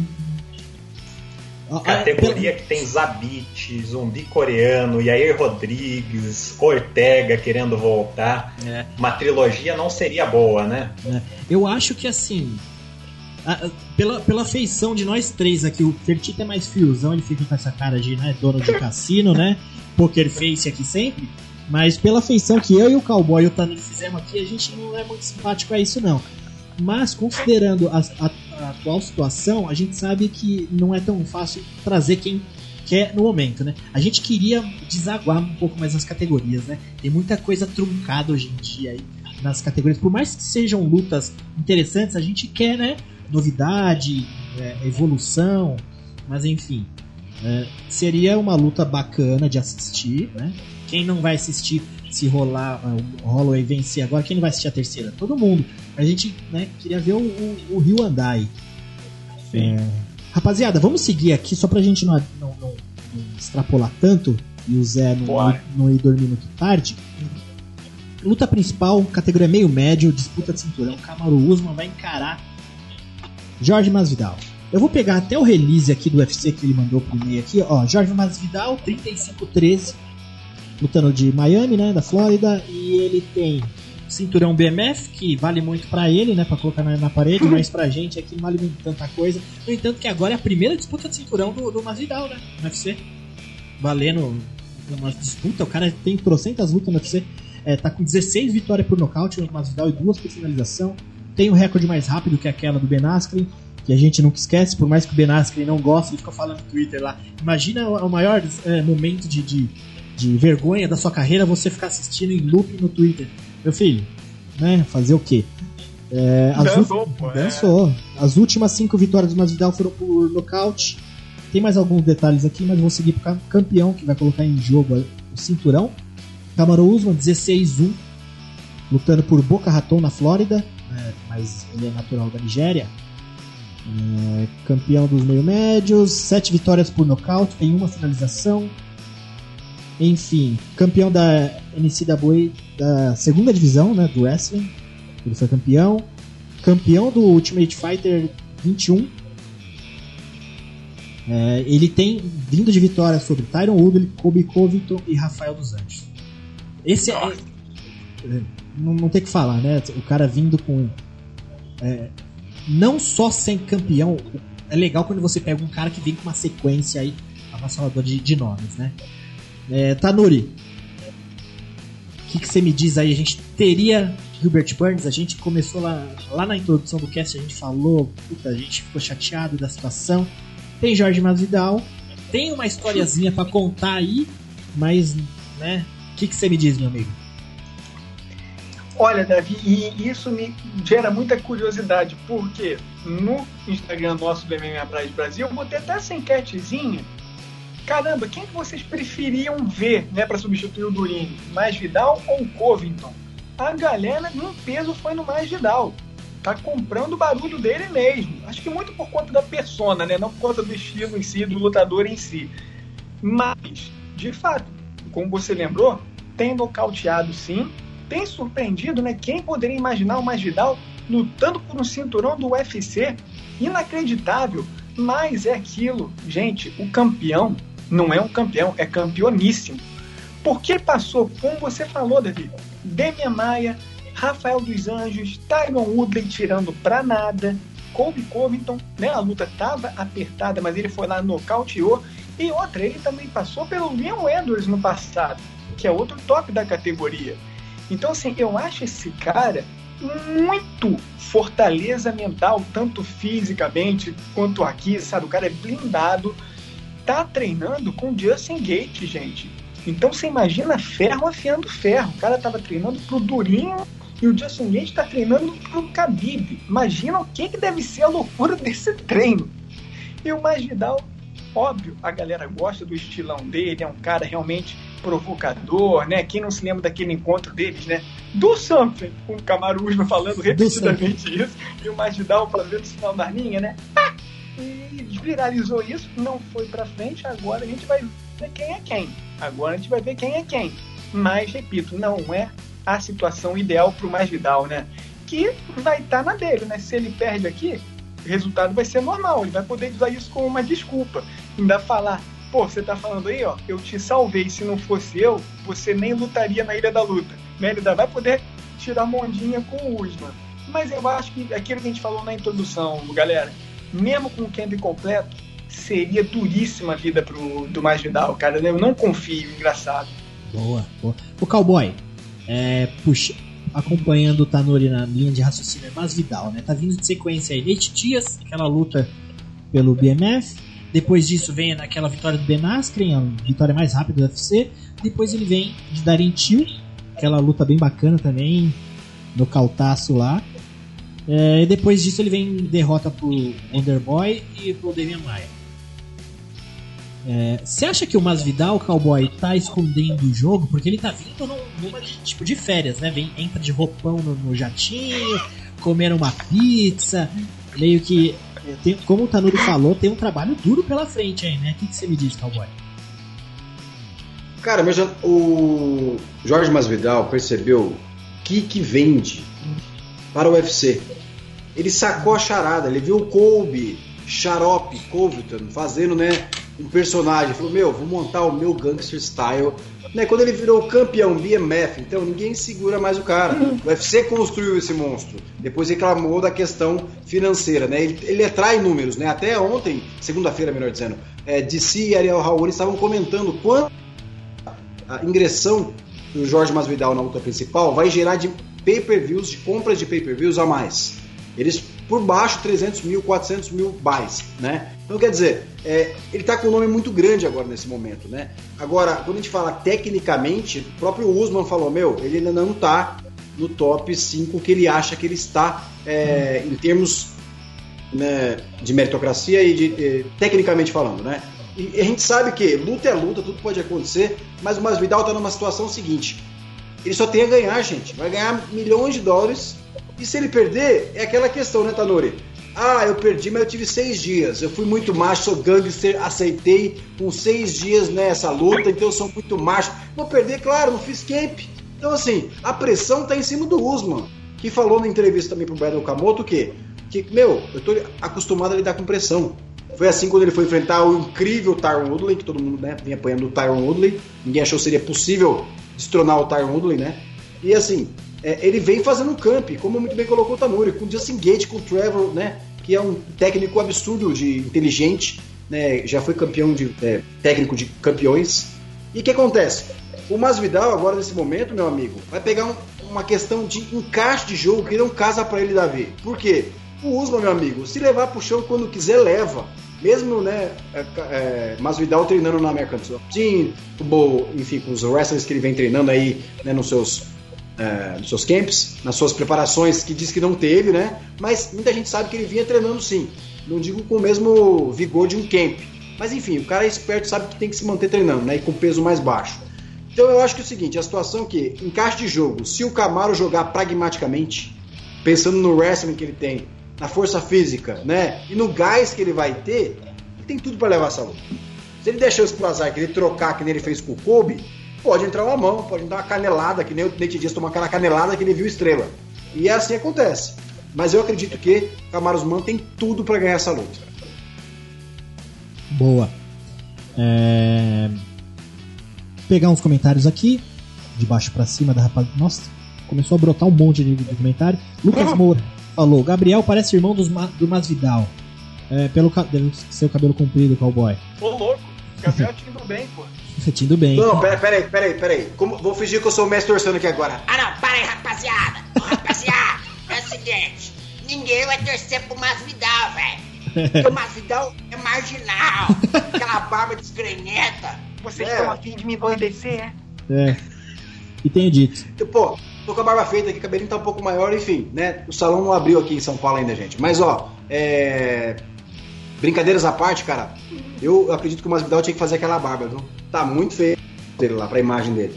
É, boa. Não tá Eu, boa aquela- eu, eu acho que barba ajuda a esconder queixo pra lutador, mas vamos que vamos. Ó, a Erika aqui falou. Tá. a- Hã?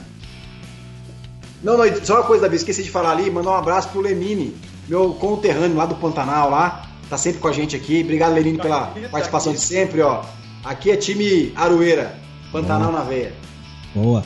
Lucas Moura falou, Gabriel. Ah, não, foi isso que eu já falei. É... Ah, da Erika que eu ia falar. Aliás, eu acho o Masvidal um lutador muito superestimado. É, se pegar o tom que a gente fala dele aqui, dá pra meio que jogar na peneira ali e ver o que, que sai, né? É um cara bom, bacana, tem, tem nome, mas, né? é, essa, essa categoria aí é bem, bem complicada. Valkyrie Ramalho. É, Lorenzo, você. Estão falando que você não tá falando, é porque você fica no Poker Face aí como dono de cassino, então. É, é, Lorenzo, pro Durinho, seria melhor Usman vencer ou Masvidal? Puta, porque o Masvidal já andou falando aí, né? Não, se eu ganhar, eu vou dar uma chance pro Wonder Boy, pro Nate Dias. Nossa. Aí, aí, Gabriel, você falando que ele aprendeu, ele aprendeu direitinho, né? Ele aprendeu direitinho. Mas, Lorenzo, o que, que você acha? O que, que é melhor pro, pro Durinho agora? Pro Durinho, seria interessante uma vitória do companheiro de treinos dele, né? Do Usman. Uma vitória do Masvidal seria, na minha opinião, terrível para ele, terrível para a categoria, né? Daí entrariam em jogo novamente Conor McGregor, é, Nate Diaz, né? E ficaria naquela eterna guerra com o Colby Covington, que fala muito, mas não, não luta com tanta frequência. Então, embora eu goste do estilo de, o estilo de jogo do Masvidal é, seja algo que eu aprecie mais comparando com o do Usman, mas eu vou torcer pro Usman nesse sábado pelo bem da categoria, pelo futuro dessa categoria tão que é uma das melhores né, do, do UFC. E eu acho que concordo com o Gabriel, concordo com o Tanuri aí, tem tudo para levar essa luta. Toda a pressão está em cima dele, mas o, o ponto fraco do Masvidal é, é a parte da a parte da. Embora ele defenda bem quedas, mas ficar de costas para grade, jogo de chão ali, e eu acho que o Usman vai, vai fazer o serviço. eh, em cinco rounds vai dominar, talvez não consiga uma interrupção, mas ele vai tem tudo para vencer numa, numa pontuação tranquila. Boa, Lorenzo. É uma coisa que é interessante que eu já vi pra gente é, até considerar isso. O Masvidal ele já foi bem amigo do Colby Covington, né? Do, como a gente gosta de chamar de Colby. Tem um vídeo no YouTube, eu não sei como chama. Tenta colocar roll, é, tipo, os caras rolando assim, o Colby Covington e o, e o Masvidal. O Covington tira o Masvidal pra nada. Eles estão brincando ali, né? De, de, de, de rola, assim, de. É que o Kobe como ele é wrestler, então. Um tentando finalizar o outro. Mas assim, você vê que o Kobe tira ele pra nada. Então a gente pode considerar a dificuldade que ele pode ter encontrando o Kamaru Usman, que é um cara bem maior, muito mais forte. Pode ser que essa luta tem grandes chances de ser um passeio do Usman em cima do Masvidal também. É, pessoal, a gente já tá com uma hora e meia aqui de cast. Vamos tentar acelerar. Acho que a gente. Cowboy, vamos só passar o que, que você tem de news aí bem de forma rápida. Depois eu puxo comentário, os comentários do pessoal. É, a gente, eu ia levantar um tópico aqui pra gente falar do fuso que vai ter nesse evento. Eu acho que vai começar 7 aqui pra gente no Brasil. Mas uma indicação muito bacana que eu acho que vale a pena a gente acompanhar é o podcast do Prota lá do canal Combate, que é o, o Cientista do Esporte. É um podcast para quem gosta de ciência misturada com esporte ali, é sensacional e ele fala exatamente isso do, do relógio né, biológico de cada um, como encarar as, as, a relação aí de, de quando você chega num lugar com, com como chama quando o horário? Esqueci o, o fuso, o fuso horário. Então, assim, é um, é um podcast bacana demais para conferir. É uma indicação aí pra, pra gente que é fã de MMA. A gente tem que trazer também as coisas boas pro fã de MMA. Que, querendo ou não, nós aqui somos todos fãs de MMA e a gente tem que compartilhar o que é de bom aí que aparece. Cowboy, eu sei que você tem umas coisas rápido e rasteira aí, como a gente costuma falar também, só pra gente lançar de novidade. O que você me diz? Rapidinho, Davi. Bom, todo mundo sabe, né, do, da notícia super chata que aconteceu, muito triste mesmo, né? O Habib perdeu seu pai na semana passada, né? Não sei se foram falar disso no último cast, mas acho que não, porque foi perto do final de semana. Então, todo o nosso carinho e sentimentos para a família do Margomedov nesse momento tão difícil. Você vê que é, doença maledeta, como eu falei mesmo, né, cara? Maldita aí, porque levar um, um ser humano tão abençoado no meio das lutas, né? Que fez bem para tanta gente e quem conhecia ele falava tão bem desse senhor, então fica aqui nossos sentimentos pro pai do, do, do Habib, né? É uma situação muito curiosa, né, que, que aconteceu, em contraponto a essa situação tão chata, né, foi que o Camaro Usman revelou, Tanuri, Davi e Fertita, que ele, depois que cancelou a luta com o Durinho, amigo, ele saiu fazendo aquele cheat meal do The Rock, lá de 10 mil calorias, sabe? Comendo tudo que é comida pela frente, passou o banquete. Aí a luta voltou, meu amigo, ele fechou na mão dele a garrafinha de cerveja que ele tinha aberto ali para tomar, depois de 10 meses sem tomar uma breja, teve que fechar a latinha porque o Ali Abdelaziz ligou, ó, temos uma luta. O cara disse que teve que fazer um treino na noite ali para queimar o carboidrato. Entendo plenamente a Camaruzman, daqui a pouquinho vou pra esteira. E aí o que acontece? É, como já falaram, o Pedro Munhoz caiu da luta com o Frank Edgar. Glover Teixeira e Marreta, meus amigos, em setembro. O pessoal que falou no chat, lutaça. Como brasileiro, né? Às vezes eu prefiro outras lutas, mas tem como negar que é um clássico aí. Vamos ver quem sai dessa aí para realmente já sair na, disputando o cinturão e espera, que a situação dessa categoria está muito complicada. É, e a Claudinha Gadeira, que vem de duas vitórias consecutivas, vai pegar aquela pedreira da China também, que não é a campeã, no caso é a Yan Saonan, né, no dia 26 de setembro. Meu, essa Yan tem um preparo físico absurdo, levanta a letra aqui desde já, Davi. Se Claudinha não vier no melhor dos seus dias, vai ser uma luta muito complicada para ela pela questão da, chinesa vir com muito preparo físico, né? E, e, ela vem com o quê?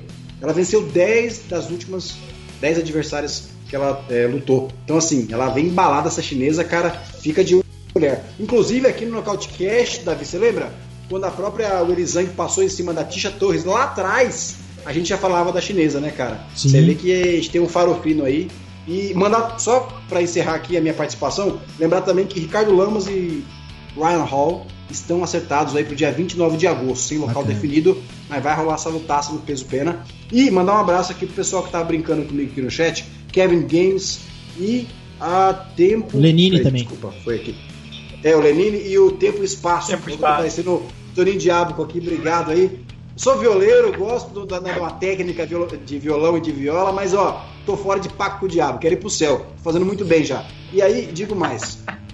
É, Kevin James falou que eu tô igual o, o Zé Trovão. Kevin, tô fazendo escola de, de, montaria já. Em breve vamos ver se eu consigo pegar um papel nessa, nessa arte manhã aí. Remake, hein, cowboy? Não teria Cara, vamos ninguém melhor do que você. vamos fazer o, quero fazer um PBR no futuro. Boa. Rapaziada, ó, eu vou pegar os comentários aqui. O, o André G falou. Ah, ele tá comentando com a Erika aqui. É... Gadelha tem que deixar de ser lutadora de um round só. Gasta terrível. É, a Gadelha, na última luta, ela. Eu notei que ela tava. é, quem falou isso foi a Erika. Ela tava muito forte. Forte assim, de músculo mesmo. Ela tava troncuda. Eu acho. Não sei se ela passa do ponto e isso nos rounds finais ali dá uma gastada no gás, né? É, que mais? Bom, eu vou agradecer o pessoal aqui do chat, rapaziada. Muito obrigado aí pela presença de todos, Espaço Tempo, Kevin Games, André G dos nossos está lá na missão, mas também está aqui com a gente. A Érica também, sempre está com a gente. Tem mais? Daniel Lima, é, Lenine. Lucas Lenine, Lucas Moura. Tem uma galera aqui. Valkyrie, Valkyrie, Valkyrie também que tá com a gente, tá quase 70 pessoas aqui assistindo a gente, finalizando. É, eu vou começar a despedida aqui. Depois, pessoal, ainda tem a coluna do Lourenço Fertita, minha coluna predileta aqui, no Nostalgicast, que é a coluna que representa, como a gente está na edição 80 do Nocautecast, ele traz a edição 80 do UFC. É bem curioso porque a gente sempre bate uma bola na semana e ele trouxe um Fight Night 80 e falou, Davi, é, quem que era o Lorenzo é, que tava no Fight Night que você trouxe? Porque esse UFC 80 não tinha grandes nomes e ele pegou um Fight Night referente do número né, da edição e tinha alguns nomes. Quem que era o Lorenzo? Era a Van Zan, né? Era Van Zan contra a, a Namayunas, né, na luta principal. Tinha também o Seis Northcutt. Tinha o, o Thiago Marreta contra o então invicto Elias Teodoru. É. Então aí a gente comentou, a gente chegou à conclusão que é melhor a gente manter o UFC 80, porque esse aí ainda vai virar nostalgicast daqui a um tempo. Essa galera ainda tá meio, tá meio verde, né? Ainda um dia vai. Porque a gente tem um gap aí de uns 70 e poucos episódios. Uma hora vai chegar essa rapaziada pro Lorenzo falar. Lorenzão, aproveitar você então, meu amigo. Muito obrigado pela participação. Tamo junto e até a próxima. Eu, Davi, obrigado. Obrigado ao nosso matchmaker Gabriel, ao Tanuri. Prazer em conhecê-lo, Tanuri. Muito Boa, bom trocar prazer ideia com meu. você também. E até a próxima. Fiquem agora com um pouco de nostalgia. Boa. Cowboy, muito obrigado, meu amigo. Mais uma. Semana passada deu pra ser. É, Foi, hoje é a folga do André G, então a gente deu essa folga pra ele. Muito obrigado por mais uma, meu amigo. Até a próxima, então. Obrigado, meus amigos. Ó, só falta o Orsano aqui, já tô fazendo até um pagode pra ele aqui.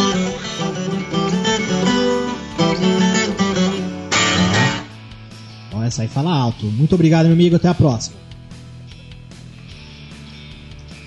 Tanuri, agradecer mais uma vez participação mítica aqui no Nocautecast, ao vivaço. Muito obrigado, somou demais aqui a nosso cast.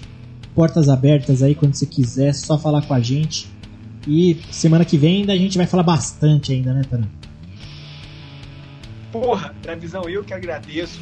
As portas também estão sempre abertas para você. Posso, inclusive, fazer um jabazinho? Deve. Olha só, sábado, pessoal, prestem atenção que o negócio vai ficar quente, hein? Todo fã de MMA, por favor. Como o Davi falou, vai começar mais tarde mesmo, então às três e meia a gente vai fazer uma live falando sobre todas as lutas. Meus amigos do Nocautecast estarão presentes. Vai ter também, pô, Vini do Diretaço, ca- canal Contra Golpe, né? Galera toda do, do Palpitão. E amanhã, Davi, a gente vai bater um, um papo também, às duas horas, com a Thalia Santos e Marcelo Brigadeiro e Zulu, que estão lá na Ilha da Luta. Então vai ser show de bola. Já convido o pessoal e um abraço. Muito obrigado pela oportunidade. Vocês são show. Boa, Tanuri. Ó, o, o Tanuri vai estar com o Zulu. Vou até fazer uma indicação aqui. Ele já participou do Nocautecast aqui com a gente. Deu uma aula do que é wrestling, como a gente enxergar o wrestling, as diferenças de wrestling. Eu não vou saber de cabeça qual é a edição.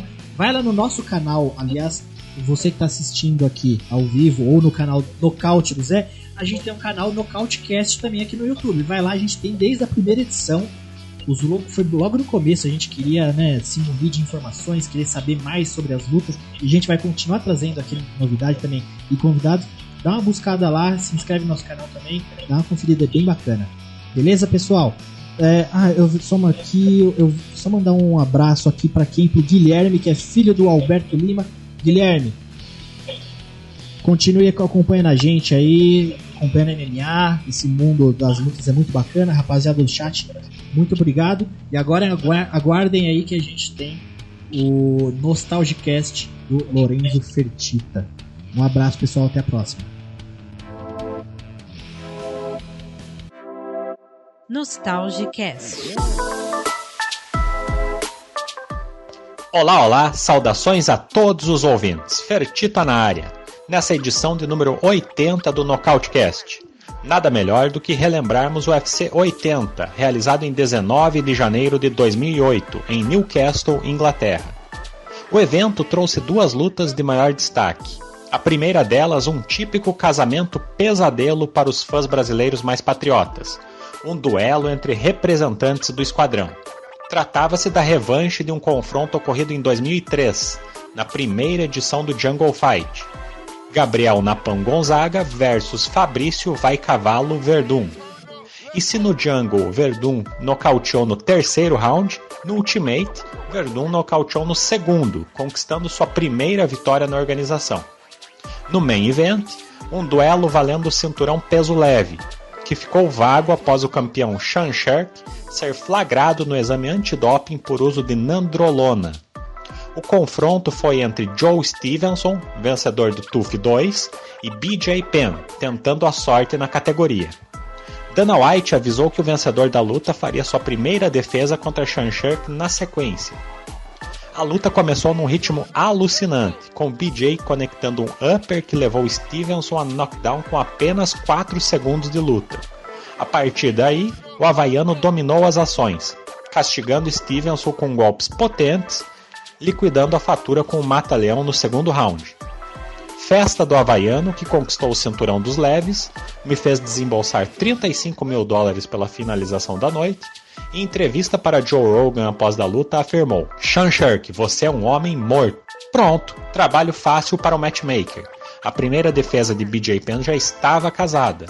Mas isso é assunto para outra edição. Um abraço a todos e até o próximo Nostalgicast.